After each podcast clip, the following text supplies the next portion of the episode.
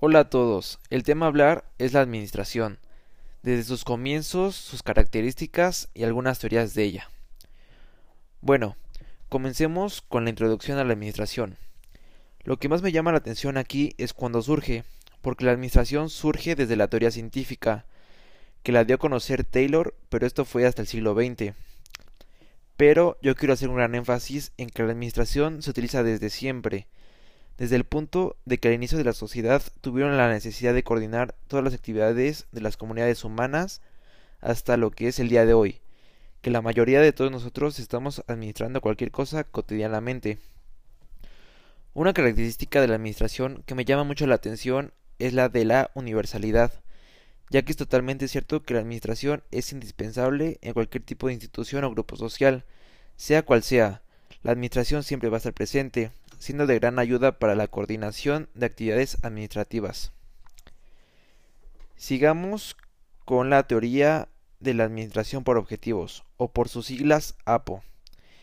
Este es un proceso participativo, utilizado en las empresas y negocios para el cumplimiento eficaz y eficiente de llegar a objetivos concretos cumpliéndolos en un plazo determinado y con la, con la menor cantidad de recursos posibles.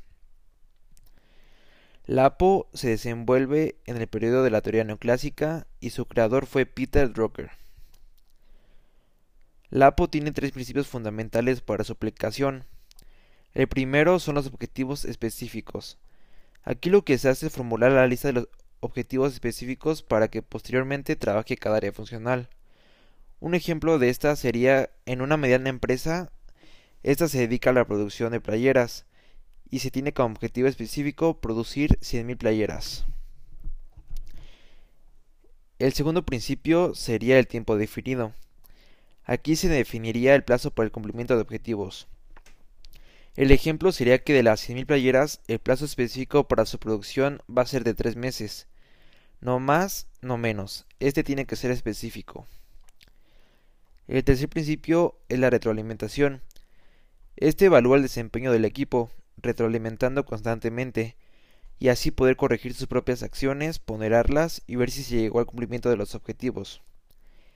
El ejemplo aquí sería que durante el plazo de los tres meses se vayan dando comentarios constantes, así vigilando que se esté cumpliendo la meta y después de ese plazo ver si se cumplió y si no se cumplió en qué falló para poder mejorar.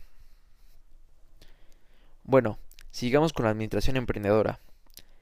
Esta se encarga de proponer y llevar a cabo ideas nuevas, y lo interesante de esta administración es que la innovación es dentro de la organización.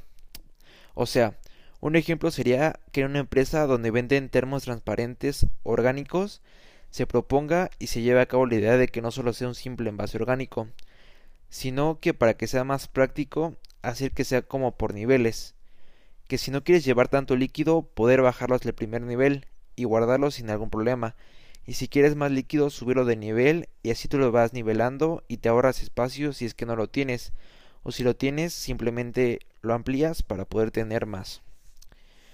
Otra idea dentro de ese producto de la empresa sería que el envase vaya cambiando de color depende de la temperatura del líquido.